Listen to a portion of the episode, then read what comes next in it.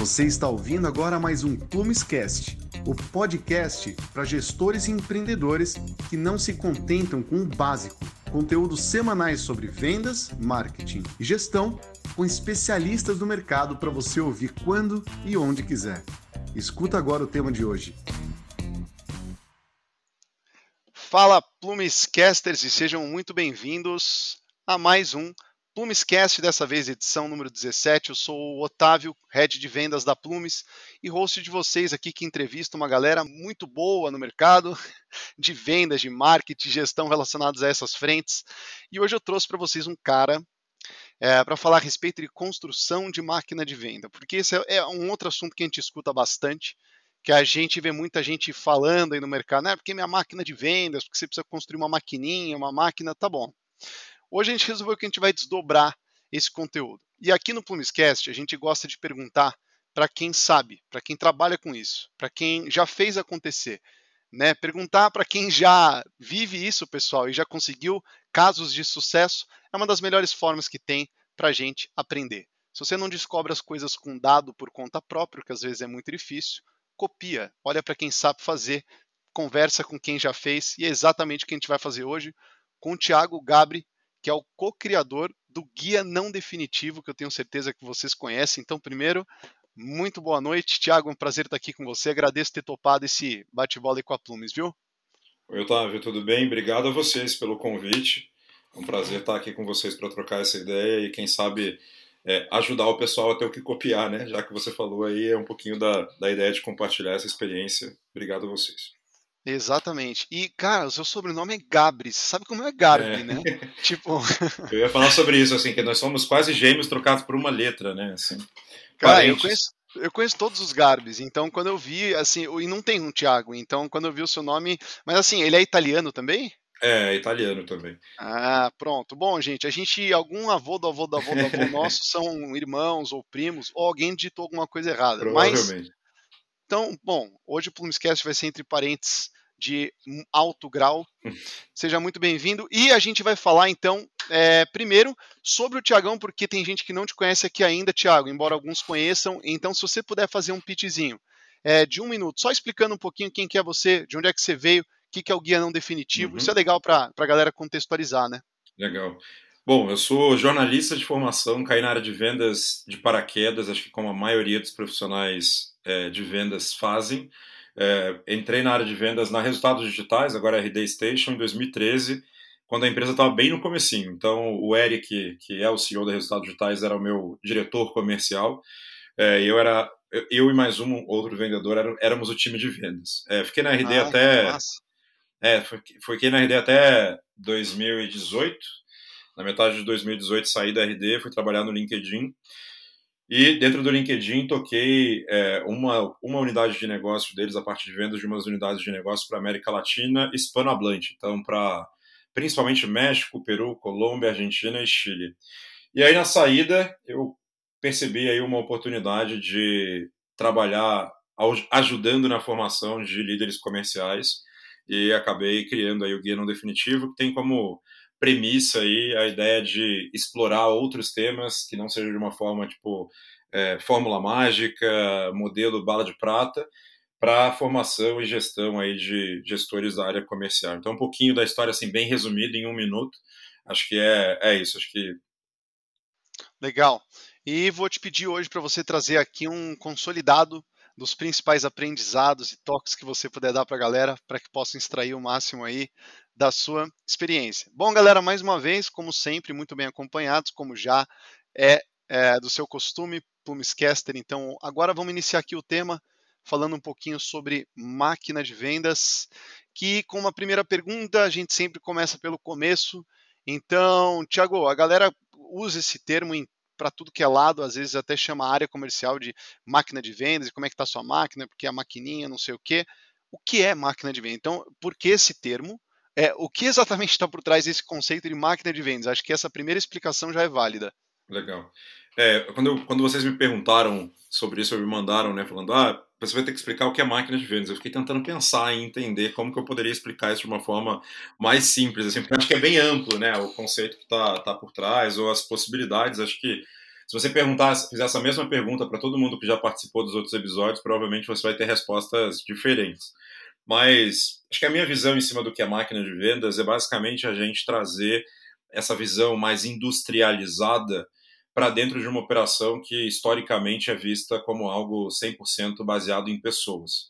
Então, a área de vendas sempre foi muito vista como algo de relacionamento, onde você contratava o vendedor e, naturalmente, esse vendedor trazia junto com ele uma carteira de clientes e ele trabalhava o relacionamento nessa carteira. E quando ele ia embora, ele levava também essa carteira toda embora e não tinha muita ciência, é, muitas vezes, por trás desse processo. Acho que a ideia da máquina vem disso. Acho que quando a gente começa a ver essa transformação digital, de você sair de um modelo de vendas tradicional e entrar no modelo de vendas mais inside sales, mais conectado a ferramentas como né, um CRM, é, você começa a ter insights que você não tinha antes e começa a pensar que entender como que essas coisas podem ser replicáveis. Então, se a gente pensar numa indústria, uma indústria é altamente replicável, os processos precisam ser replicáveis, esses processos precisam ser escaláveis, então se você sabe que uma máquina produz 10 mil tubos de pasta de dente, você colocar duas máquinas, você vai produzir 20 mil tubos de pastas de dente. Então, é, precisa ser replicável e costuma ser altamente especializado. Então, se você for entrar numa indústria, você vai perceber que cada máquina faz um trabalho bem específico e, inclusive, cada profissional pode fazer realmente um trabalho bem específico. Então, eu penso que quando a gente pensa em máquina de vendas, é trazer um pouco dessa visão de ser algo replicável, algo escalável e algo especializado, para uma área é, de vendas, ou de pós-vendas, ou de marketing, mas na verdade é a gente olhar para todos esses pedacinhos né, dessa jornada do cliente, do ponto de vista de processos internos, e colocar isso de uma forma que a gente consiga metrificar, medir e fazer essas três coisas acontecer. Legal. Várias palavras é, importantes para a gente grifar aí, galera. Então, máquina de vendas, segundo o Thiago aqui, trouxe relação com previsibilidade, com a gente ter maior controle dos recursos que estão lá dentro, fez essa assimilação a uma linha de produção. Fantástico. E uma dúvida conectando nisso, é, que você falou, Thiago, eu vejo, eu vejo que muitos. A gente lida com muitos gestores comerciais, porque a nossa persona aqui na Plumes, a gente vende software de automação comercial. Então a gente conversa com muito diretor comercial. E tem uma dúvida que paira que eu queria saber a sua opinião sobre esse assunto, que é o seguinte: quando a gente fala de construção de máquina de vendas, muitas vezes o gestor ele tem muita dúvida a respeito da geração de demanda e da conversão de demanda, é, no sentido de não saber direito por onde começar ou confundir um pouco esses dois pilares. Então, às vezes a gente pega, por exemplo, indústrias ou empresas que você, você descreveu muito bem. É, quando estão no modelo tradicional, Thiago, eles acabam gerando leads, porque sim. Como assim? Porque sim. Orgânico, carteira, porque o avô era amigo de todo mundo da cidade, quando não era digitalizado. Pô, aí você contrata um vendedor, ele traz a carteira junto, logo você tem demanda ali na carteira do vendedor. Hoje, a gente não tem mais muito esse negócio de estar perto. Insight Sales está bombando, a gente consegue fazer de longe, galera. O meio digital permitiu que a gente atuasse aí em todo canto é, com a nossa solução. Então a dúvida é exatamente essa, Tiago, é saber é, com o que, eu devo me preocupar primeiro se eu quero construir uma máquina de vendas previsível, se eu sou um diretor comercial e quero ter um resultado previsível, controlado, é, eu devo olhar primeiro para de onde esses leads vão sair, eu devo estruturar primeiro o meu processo comercial. Como é que você enxerga esses dois pilares na construção de uma máquina de vendas? Legal. Eu acho que a primeira coisa que você precisa se preocupar é qual é, qual é a jornada de compra do seu cliente, antes de se preocupar como estruturar a sua operação. Acho que a gente está muito acostumado a ver a estruturação das equipes comerciais partindo de dentro para fora, né? Então é uma visão quase que assim. É, eu falo com gestores comerciais o tempo inteiro e, e, a gente vem sempre com essas dúvidas, tipo, ah, mas eu boto SDR ou não coloco SDR? Eu faço inbound ou eu faço outbound? E na verdade a gente vê pouco questionamento sobre, tá, a primeira coisa que a gente precisa entender é o que, que o seu cliente precisa comprar, que dor que ele precisa resolver e qual que é a jornada de compra que ele precisa passar.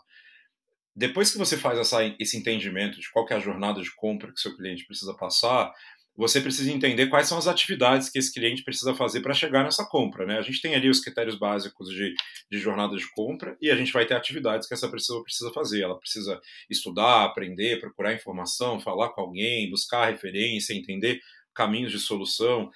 É, e aí, depois que você faz isso, você vai finalmente conectar isso com as atividades que a sua empresa pode executar para conseguir é, fazer o cliente resolver essa dor de maneira mais rápida e mais eficiente. Então, é, o que vai te dizer o que, que você estrutura primeiro é aonde você precisa dar velocidade no processo de aprendizado e de compra do seu cliente. Então, pode ser que o seu cliente, por exemplo, seja um mercado mais maduro, e por ser um mercado mais maduro, o seu processo de educação seja facilitado. Você não precisa ter um vendedor educando o seu cliente, você precisa ter só um vendedor que trabalhe ali como um facilitador para ajudar o cliente a tomar a decisão acertada. Então você pode começar por uma máquina de marketing, garantir que você tem ali o volume de leads e validar se esse lead está dentro do que você espera de qualificação, e aí você ir depois otimizando a forma como você vende. Pode ser que o processo seja diferente, pode ser que o seu cliente seja muito imaturo, que você venda num mercado completamente novo e que o primeiro exercício é educar esse cliente. Então, talvez o um modelo é, outbound pode te dar resultados de curto prazo, porque se você não tem ninguém buscando por conteúdo, buscando por informação, buscando ativamente por, ter, por testar, por exemplo, uma, uma plataforma como a que você vende, talvez o caminho do outbound seja o mais fácil. E essa educação feita é, manualmente, individualmente para esse cliente, preferencialmente com ticket médio ali um pouquinho mais alto, né, entre o mid market e o enterprise, faça sentido você olhar para o. Vou começar pelo, pelo outbound. Então, acho que a pergunta que você precisa fazer primeiro é: qual é a dor que o meu cliente quer resolver? Qual é o processo de compra que ele precisa passar para conseguir resolver essa dor? E depois é como que eu, como empresa, facilito essa jornada de compra. Baseado na maturidade, você vai saber se você precisa começar mais pelo topo de funil, se você já tem maturidade suficiente para começar pelo meio, enfim. Né? Então eu acredito que é um pouco dessa, dessa análise desse exercício. Não sei se eu te respondi, mas é um pouco do exercício que eu faria.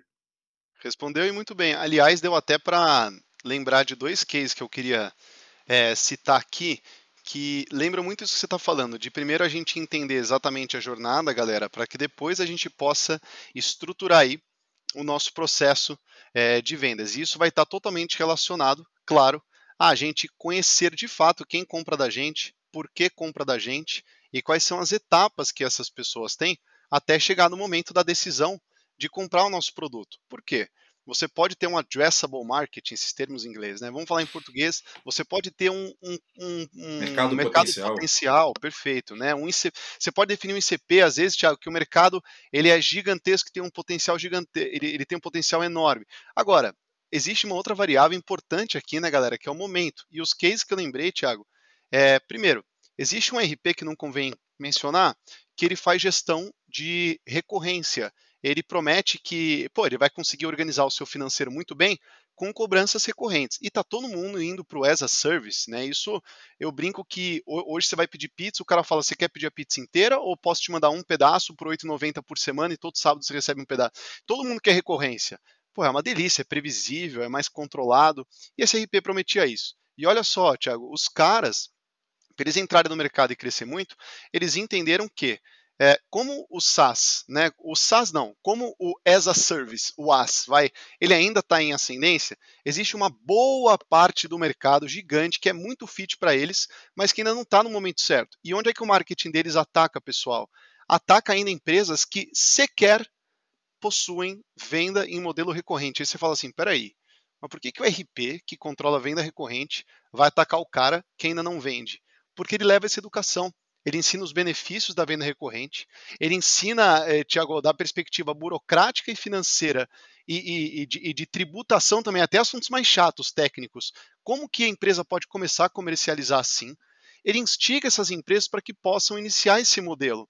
E aí o que acontece? Claro que quem está levando toda essa educação para a empresa, quem está é, conduzindo ela ao longo da jornada, é esse ERP, que aliás muito bem sucedido com essa estratégia que depois virou case de compreensão de jornada. É, acho que isso está bem relacionado com o que você, que você, trouxe, né, Thiago? Total. É, acho que é muito, já que você está falando de cases, eu acho que a própria Resultados Digitais, agora é RD Station, eu tenho que me acostumar ainda a trocar, mas é, o próprio, acho que a própria RD Station passou por esse processo, né? Se a gente volta é, lá atrás, quando eu era vendedor, a gente tinha esse trabalho de educação é, naturalmente, a gente já gerava bastante conteúdo, mas tinha um trabalho de educação ainda muito forte que acontecia por parte do próprio vendedor. Então, a gente tinha que ligar para o cliente explicar para ele é, o que era marketing digital, não era nem o que era inbound, era o que era marketing digital. É, e hoje, se você for ver a estratégia é, da, da empresa, você vê que uma boa parte dessa estratégia está relacionada ao que é o, o Product-Led Growth, aí o outro termo em inglês, né, de você crescer baseado numa estratégia de produto, porque o mercado já está muito mais maduro para falar sobre isso, então ele já está lá buscando uma solução. Então, entender essa maturidade do mercado realmente é fundamental para definir por onde você começa e como você começa. Então, é, é esse caso que você trouxe, acho que também está bem relacionado a isso. Legal, realmente, lembra, eu, eu, não conheço em tanto detalhe do RD, mas sei que foi uma lógica muito parecida, né? Os, os, pioneiros, os fundadores da ideologia do inbound marketing, inclusive com um programa de parceiros muito bem sucedido.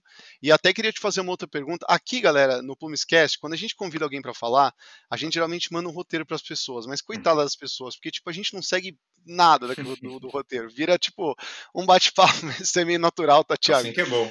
É, então, aí acaba sendo na, ao vivo mesmo, mas tudo bem. A pergunta que eu queria te fazer é o seguinte: é, eu vejo alguns casos, algumas empresas que conseguiram construir máquinas de vendas é, super performáticas, só que é, com, com sacadas muito inteligentes na hora dele hackear ou dele entender ali a jornada do cliente dele. Como assim hackear?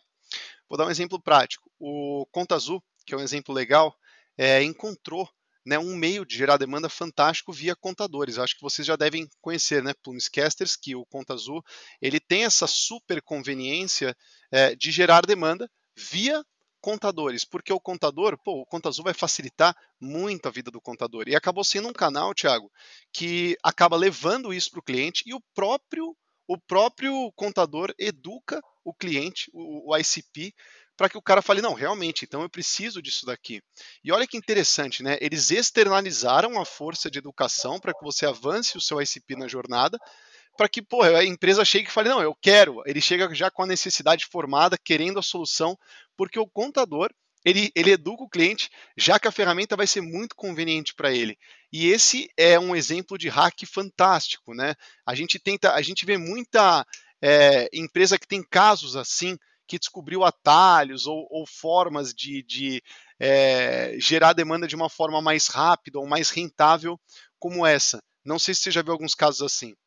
Eu acho que se você for pegar a maioria das empresas que cresceu usando o modelo de canal, aqui no Brasil acho que a gente tem a OMI, que é um outro bom exemplo de é. programa de canal, a própria RD tem um programa de canal bastante estruturado é, o programa de canal ele acaba nascendo realmente para suprir uma necessidade interna da empresa. Quando a gente pensa no modelo de canal, é, muitas vezes ele começa de maneira orgânica, acho que em quase todos esses casos vocês vão ver que é, como que você criou o programa de canal? Ah, o contador chegou aqui, falou que queria comprar, a gente começou a vender, viu que dava certo e aí ampliou.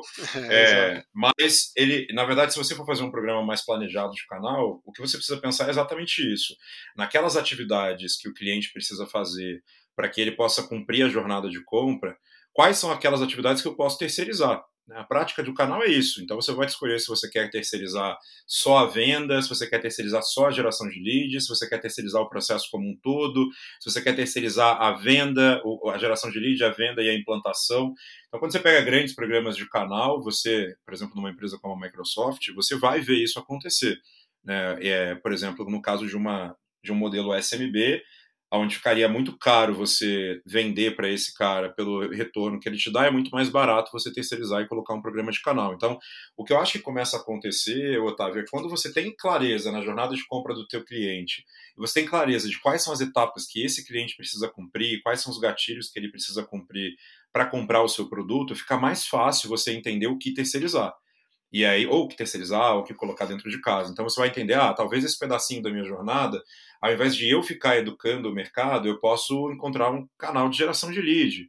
Ou eu posso encontrar, eu posso ser que eu gere o lead e ao invés de vender, porque o processo de vendas para esse cliente seria muito caro para o ticket médio dele, eu posso terceirizar essa venda. Então pode ser que eu tenha um canal no qual eu gero o lead como empresa e direciono esse lead para o meu canal. É o que acontece muitas vezes com o modelo de franquia, né? A gente vê as franquias fazendo essa geração de, de demanda a nível nacional, de maneira concentrada, e redistribuindo esses leads para os franqueados poderem fazer o processo de venda. E aí você diminui né, o seu passivo trabalhista, o número de pessoas que você tem trabalhando dentro da empresa, e acaba terceirizando é, boa parte desses custos. Então, se você entender bem qual é a jornada e quais são as atividades e os gatilhos que esse cliente precisa passar em cada etapa, fica mais fácil de montar essa máquina, né? E como a gente está falando de máquina de vendas, você pensar o canal ele pode ser uma parte da sua máquina de vendas ou ele pode ser toda a sua máquina de vendas. Então, é, é, a capacidade, na verdade, de absorção que o canal tem de absorver o seu processo é o que vai te dizer se ele vai ser toda, se ele vai ser parte.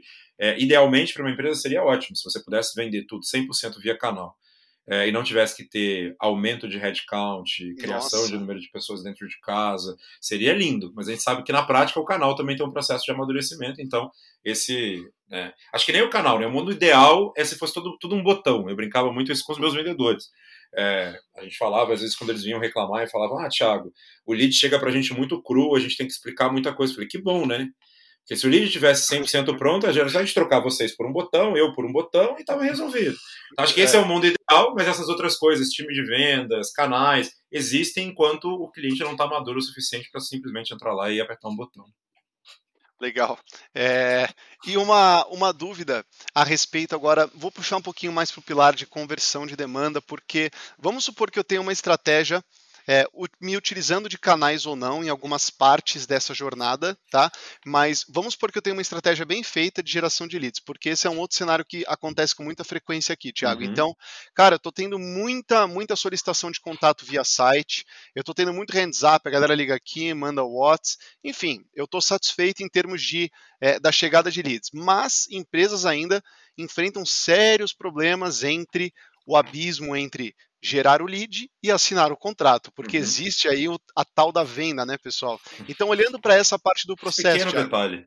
É, é, então, só um gapzinho, né? É, como criar uma máquina de vendas eficiente pensando do lead to order? Então, pô, eu tenho ali um lead, quero chegar até a assinatura do contrato. Que dicas legais, ou pelo menos que grandes desafios existem nessa criação dessa máquina, Thiago? Tá. Acho que a primeira coisa que você precisa é aceitar que você não vai vender para todo mundo.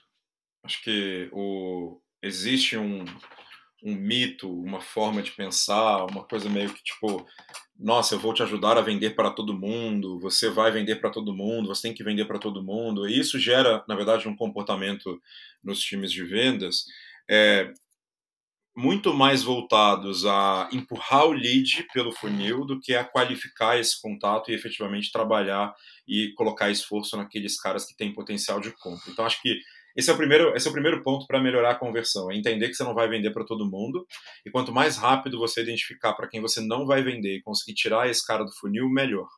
Então, acho que esse é um, um, um ponto importante nesse processo. Muito bom.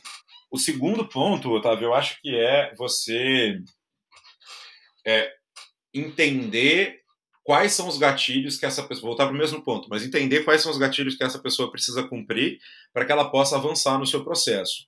É, é bem comum a gente, e principalmente também, a gente entender é, que personas diferentes dentro de uma empresa cumprem jornadas diferentes. Então, às vezes, a gente, no processo de conversão, a gente tende a falar e levar para frente aquela pessoa que dá bola para a gente, não necessariamente aquela pessoa que vai comprar. Então, eu costumo pensar sempre que todo processo comercial tem quatro pessoas. A gente tem um influenciador, a gente tem um comprador, um decisor e um usuário. Pode ser que essas quatro pessoas estejam dentro de uma pessoa só, mas, é, enfim, esses personagens vão existir ali em algum momento do processo de compra. Legal. E a gente precisa falar com essas pessoas de maneira diferente. Então, o que a gente vê, às vezes, impactar muito no processo de conversão, é bem comum a gente ver as empresas terem é, uma baixa taxa de conversão após proposta. A gente vê muita empresa é, empresas menos maduras na operação às vezes acabam falando: ah, mas eu tenho, gero muito lead, eu mando muita proposta e os caras não compram.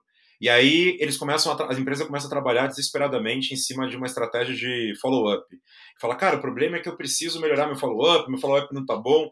Na maioria dos casos, pela minha experiência, o problema não está no follow-up, o problema está lá atrás, no alinhamento de expectativa, no diagnóstico, no entendimento do problema daquele cliente. E aí, como que isso se conecta com essas pessoas que a gente estava falando? Muitas vezes a, a empresa recebe um lead e o contato desse lead é um analista, ele é um coordenador. Esse cara é um usuário da sua solução, ele vai usar o seu produto no dia a dia, ele pode até ser um influenciador, às vezes ele não é um tomador de decisão. E aí, em algum momento, né, o vendedor se empolga, vai falando com esse cara, esse cara, nossa, isso é tudo que eu preciso, amei, maravilhoso. o vendedor manda a proposta, fica empolgado e esquece de mapear realmente quem toma a decisão naquele processo. Às vezes até mapeia, mas esquece que esse cara tem outras dores diferentes desse usuário. E aí a gente está cansado de ver o vendedor que, por exemplo, chega numa demonstração, esse usuário chega para nessa demonstração e fala com ele: Olha, trouxe aqui o meu chefe, que é o CEO. Aí o vendedor já fica todo empolgado, né? Fala, agora eu vou vender. E aí o cara bota um CEO de uma empresa para ver uma demo de 50 minutos sobre quais os botões que o cara precisa apertar para poder melhorar a taxa X, Y, Z. Sério que esse CEO não vai usar a plataforma, esse CEO não vai entrar em contato com a plataforma, esse CEO não vai comprar o software ou o serviço muitas vezes. E o que ele está querendo saber é, cara, beleza, se eu botar 10 mil reais, quantos mil reais eu vou tirar de retorno? E o vendedor nem se preocupa com isso. Então, acho que é, Acho que esse seria outro ponto importante. Acho que é entender bem com quem você está falando, quais são as dores de cada uma dessas pessoas e como é que você vai usando e reforçando essas dores ao longo do processo. Acho que isso é uma Legal. outra coisa importante também, além da, da, da, qualificação. E aí, por último, já que a gente está falando de, de, de, métricas e máquina, né, é medir tudo. É uma empresa, assim, hoje em dia, eu acho, eu já achava inadmissível uma empresa falar para mim que não tinha CRM é, lá em 2015, 14, é, já era para mim um negócio meio assustador, né? Agora, uma, uma, empresa em 2021 ainda controlar pipeline, gestão, no caderno ou na planilha de Excel, é, é de um. Não é nem falta de maturidade, mas é de. Não posso falar essa palavra que vai ficar feio, mas assim. É de uma ignorância, assim, ou é de uma. É de uma é você jogar fora todos os insights necessários que você precisa para poder tocar a sua operação. É, imagina se você pensasse. A gente está falando de máquina de vendas. Imagina se chegar para um mecânico que conserta computador, um técnico conserta computador, chegar lá com seu carro e falar: arruma aí para mim.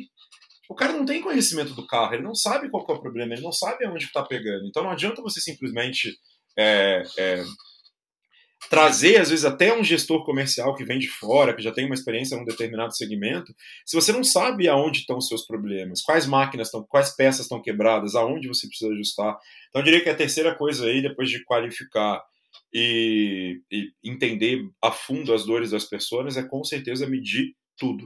Quanto mais, não vou dizer medir tudo, mas medir todas as coisas que você pode ter acionáveis em cima. Então, se você pode ter uma ação ali com seu time para otimizar aquela métrica, é importante que você meça. Acho que são essas três coisas aí, pensando em como otimizar a conversão. Muito bom. E agora, aproveitando que você está é, comentando dessas boas práticas, vamos entrar naqueles casos práticos, galera, porque aqui, como vocês estão acostumados, a gente sempre pede aí é, alguns casos de sucesso e de insucesso também, porque a gente não quer só ouvir o que deu certo. É curioso também escutar o que deu errado. Às vezes é até mais fácil de aprender com exemplos do que não fazer do que só olhando para processos bem-sucedidos, sabe, Thiago? Então, se você pudesse comentar uh, uma historinha aí para a gente de algum caso, não sei se você se vem algum na cabeça, de um, um caso mal executado da construção de uma máquina de vendas que você já presenciou. Como é que foi isso? Você consegue compartilhar com a gente? Consigo, acho que tem várias coisas para compartilhar. Eu acho que é, eu tive sorte de trabalhar em duas empresas que, que têm máquinas de vendas muito bem sucedidas. Então, eu acho que eu não tenho um caso prático de vivência de ter quebrado uma máquina inteira de vendas, mas eu posso dar, dar, dar, trazer casos sobre várias pecinhas soltas que a gente não soube apertar e ajustar, que talvez podem ajudar aí quem está ouvindo a gente. Acho que na RD eu, eu vivi alguns, algumas, alguns pontos de atenção importantes quando a gente fala de máquina de vendas. É, a primeira que eu lembro assim muito claro de a gente ter tido, vamos botar assim, de ter ficado com a máquina bem bamba, é, foi a gente não ter, não saber calcular é, headcount da maneira correta. Acho que uhum. quando a gente começa a estruturar a máquina de vendas e quando a gente tem essa visão de máquina, né, muito processual, número, planilheiro, a gente começa simplesmente a colocar as coisas lá na planilha, clica e arrasta e fala, tá certo, tá ótimo, né? Cliquei, arrastei, tá tudo funcionando, tá lindo. É, os números por si só vão dar conta do, do recado. E a gente não levou em conta coisas bem básicas no planejamento, que é tipo, as pessoas em algum momento vão sair de férias, as pessoas em algum momento podem sair de licença, as pessoas em algum momento podem pedir para sair além daquilo que eu projetava num turnover esperado. É, e aí o que a gente começou a ter em algum momento foi um, uma meta muito maior do que a, a capacidade instalada de pessoas que a gente tinha no time. E isso gerou, durante muito tempo, o que a gente chamava de buffer, que era tipo, cara, a meta é muito. Assim, já começava o mês falando, ah, não tem como bater. Porque mesmo que todo mundo do time bata a meta, a gente não vai bater a meta ainda geral da equipe. E isso acho que gerou um processo de frustração durante um período que foi, acho que, bastante significativo por uma falha de planejamento de não levar em consideração essas questões relacionadas, por exemplo, a headcount, a velocidade de contratação, a tempo que a gente levava, tempo de rampeamento. Então, acho que esse foi uma, um aprendizado grande que a gente teve. Acho que. Não sei se eu posso falar mais um. Se... Tô... Lógico, manda bala. meu tempo, mas assim. É... Eu acho que a gente teve uma outra, uma outra dificuldade grande quando a gente foi implementar a máquina de SDR pela primeira vez. Na época, a gente tinha estava na dúvida se colocava ou não colocava SDR, não tinham tantas empresas no Brasil fazendo, isso foi, sei lá, 2014. É, é, e a gente falou, ah, não vale a pena ter uma estrutura de SDR, vamos colocar embaixo dos coordenadores. E a gente tinha times híbridos. Então eu tinha um time de é, seis vendedores e dois SDRs, ou oito vendedores e quatro SDRs, enfim. É, cara, isso foi muito ruim, porque primeiro, quando a gente está falando de máquina e especialização, é muito difícil você conseguir se especializar em tudo ao mesmo tempo. E a gente estava aprendendo ainda a fazer vendas, a gente tinha, estava né, ainda ajustando muita coisa do nosso processo comercial. E a máquina de SDR, apesar dela fazer parte do mesmo processo, ela tem peculiaridades muito próprias, né? E a gente acabava não conseguindo fazer esse desenvolvimento. Então a gente ficou quase um ano trabalhando aí com essa máquina. A gente fez dois testes, na verdade, que não deram certo com a máquina de SDR da RD. É, e muito relacionado a isso, a essa falta de especialização e a esse é, essa mistura. Chegava no final do mês, a gente não queria estava nem aí para o SDR, precisava bater meta de vendas, entendeu? E aí, os coitados dos SDRs ficavam lá largados, jogados, né? E, e, e, e, obviamente isso não evoluía. A partir do momento que a gente colocou um coordenador de SDR 100% focado para estruturar o time, montar playbook, montar processo de pré-vendas, cara, a gente conseguiu fazer a gente conseguiu melhorar em mais ou menos quatro vezes a média de oportunidade que os SDRs entregavam em questão de oito meses. Então é, é, é, acho que aí esse já pode ser talvez aí um bom caso de sucesso, de, é. de sucesso de, de, de, máquina de vendas. Foi essa especialização realmente de, de pré-vendas para a gente na época da RD foi algo é, que mudou muito o jogo que a gente tinha lá. Nossa, muito parecido com uma coisa que a gente vivenciou aqui. Você explicando assim, é, a gente passou por algo muito parecido aqui na Plume, sabe, Tiago? A gente viu um aumento da performance muito grande é, do, do da, da, entrega de leads por parte da equipe SDR, quando a gente se preocupou em fazer exatamente a mesma coisa que você falou, que era colocar uma liderança. Então a equipe ganhou um coordenador, que ele era, ele era o cara preocupado em montar o backpack da equipe de, de SDRs. Então, basicamente, ele fornecia todo o conhecimento necessário, as listas, ele montava as campanhas, afinal, ele também era o Ops ali que ficava analisando a performance das campanhas de resposta, de hands up e tudo. E ele dava tudo prontinho para a SDR fazer o trabalho dele, que era o que, basicamente? É, ter ali a cadência dele, lógico, um disparo de campanhas, intermitar isso com abordagens via WhatsApp, via LinkedIn, via ligação quando possível, enfim, aí depende da campanha, mas ele ter tudo na mão para que ele possa aumentar ali a conversão e ter maior performance no dia a dia dele.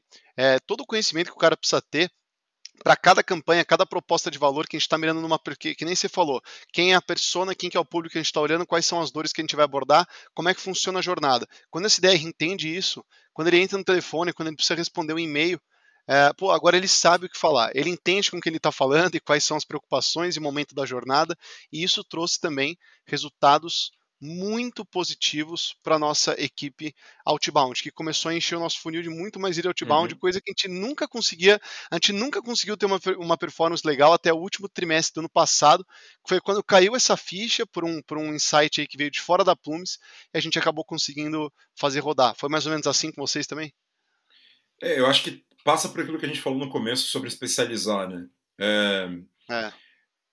Óbvio que eu acho que a gente tem que ter cuidado para não especializar demais. Às vezes a gente acaba é, é,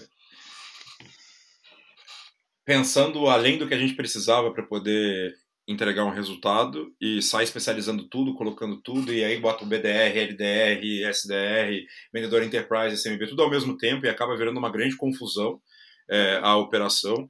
Mas eu acho que passa muito por isso que, que você falou sobre essa especialização. É alguém tendo um olhar específico para algo que você precisa melhorar dentro da, da sua cadeira. Eu, eu se hoje é, fosse montar uma operação do zero, eu olharia para várias coisas que são importantes. A primeira é, olhando para o meu perfil é, técnico, a forma como eu gerencio pessoas, eu sou muito bom para o lado de, de gente, acho que são os meus pontos fortes, acabam estando muito relacionados a isso, é, uhum. e muito relacionados a, a, a, parte de criar, pensar em iniciativa, em coisas diferentes para a gente trabalhar. Mas eu odeio, por exemplo, ficar fazendo é, relatório, montando planilha. É, eu não sou a pessoa mais organizada do mundo, então também é, tendo às vezes a me perder dentro dos processos em alguns momentos. E acho que eu demorei é, um certo tempo para poder colocar essas cadeiras dentro da minha operação, mas quando eu assumi o time da, da, da RD, principalmente um time de, de venda direta lá em 2000, no final de 2015, é, o fato de eu ter um enablement e um seus ops, para mim, foram funda foi fundamental. Eu não teria feito um décimo do que a gente fez se eu não tivesse essas duas pessoas dentro dessas cadeiras. Então, eu acho que passa muito por isso, essa especialização, não só para você ganhar escala, mas também para você poder compensar e complementar é, habilidades diferentes dentro da equipe. Então, um cara que é um bom gestor de SDR não necessariamente vai ser um bom gestor de vendas e vice-versa. Então, é, é, esses, esses entendimentos das cadeiras, dos momentos, dos perfis, ajuda também a empresa a poder escalar. Então, acho que é, montar máquina é sobre isso. Não dá para você pegar né, uma porca de parafuso de é, 10 milímetros e querer enfiar num parafuso de 5, porque não vai funcionar. E essa mesma coisa vale para as pessoas. É meio pode, tem gente que não gosta muito de fazer esse comparativo de olhar para pessoas desse jeito, mas é, quando a gente está pensando numa operação, a gente precisa entender que as pessoas são sim recursos, né, são recursos importantíssimos que precisam ter precisam ser sustentáveis é, mas você precisa saber como é que você coloca o recurso certo no lugar certo, no momento certo, se você quer fazer com que a máquina funcione. Né? Não dá para você, enfim, acho que é um pouco do, do exercício aí que vale você pensar nessa especialização que, tá não colocar uma engrenagem que roda mais rápido do que a outra para não gargalar ou quem sabe Exato. uma engrenagem que não encaixe é isso cara é pensar assim se você pensa, a gente está falando de máquina a gente tem que pensar desse jeito é tipo é, você pode até pegar um motor de Fusca e colocar para rodar numa Ferrari, mas assim, provavelmente vai ter problema. É, e provavelmente talvez ela nem saia do lugar. A gente fala muito sobre, sobre roda, né? Se quiser, não adianta você pegar um, um pneu de caminhão e colocar num Fusca, não vai caber, não vai rodar. E aí, às vezes, acontece muito isso é, nesse processo de escalada, de criação da máquina. A gente vê isso acontecendo com muita frequência. Às vezes, o cara chega lá e você, tá, você deu esse exemplo do líder de SDR, e às vezes acontece muito. A pessoa chega para mim e fala: Putz, Gabriel, eu tenho. É, eu tenho um time que está rodando legal, eu tenho um bom coordenador, mas eu sinto que eu preciso de um head, eu vou sair para contratar no mercado. E aí o cara quer contratar o head que já trabalhou numa mega multinacional, que tem 40 anos de experiência. E você fala isso, eu falo isso com eles, falo, cara, você quer botar um pneu de ônibus num Fusca, numa bicicleta às vezes, não precisa disso. É. Então é, é, eu acho que também ter essa consciência, olhar para essa especialização de maneira é, mais inteligente e também não sair especializando tudo e, o tempo inteiro, fazer o que eu fiz, tipo, quando eu fui montar, fazer troca de, de CRM, e aí já entrando no, né, no, muito mais no ambiente de vocês, mas a primeira coisa que eu fiz foi, não, eu preciso ter métricas, porque o CRM que eu usava inicialmente não tinha o tipo de métrica que eu precisava, e eu mudei uhum. é, para um outro CRM buscando isso. Cara, a gente fez uma análise de, de, de dashboards e métricas, a gente levantou uma planilha com 470 métricas que a gente deveria medir na minha operação. e a gente tinha certeza que era aquilo que a gente precisava. É até que a gente parou uhum. e falou: peraí, o que, que, eu preciso efetivamente medir na minha operação, sabe? Será que Sim. eu preciso de tudo isso mesmo? Será que eu não estou sendo um pouco preciosista? É, então, é, também fazer esses exercícios de amplia, mas depois edita, edita, edita até chegar naquilo que realmente faz sentido para o seu momento e para a sua operação. Muito bom. É, Plumescasters, esse foi Thiago Gabri, cofundador da Guia Não Definitivo, compartilhando um pouco com a gente o conhecimento que, que ele tem a respeito de construção de máquina de vendas, como a gente está chegando pertinho do fim aqui. É, já dizer para vocês que toda semana a gente vai continuar trazendo conteúdos novos e webinars e podcasts que ficam disponíveis nas principais plataformas para vocês escutarem correndo, cozinhando, ou fazendo esporte, ou dormindo, quando vocês quiserem, cada um pode escutar aí. Quando preferir, é feito com muito carinho para que vocês consigam de fato tirar conhecimento valioso e aplicar no dia a dia de vocês. Tiagão, muitíssimo obrigado pela presença, cara. Pode esperar próximos convites aí, porque quando o papo é bom, a gente chama de novo para fazer mais conteúdos com a gente. Foi um prazer enorme trocar essa ideia com você hoje aqui, viu? Cara, eu que agradeço o convite de vocês. É sempre um prazer e sempre, sempre bom quando a gente recebe essas perguntas que a gente fica pensando meu Deus, o que, que eu vou responder, né? Como é que eu vou é. resumir máquina de vendas em um minuto? Então, é. É, foi, foi um prazer estar com vocês. Legal, fechou. A galera da produção fica aquele abraço também. Plume Esquece, eles acompanham a gente. Semana que vem tem mais. Fica um abraço para todo mundo aí. Valeu! Valeu, pessoal. Obrigado.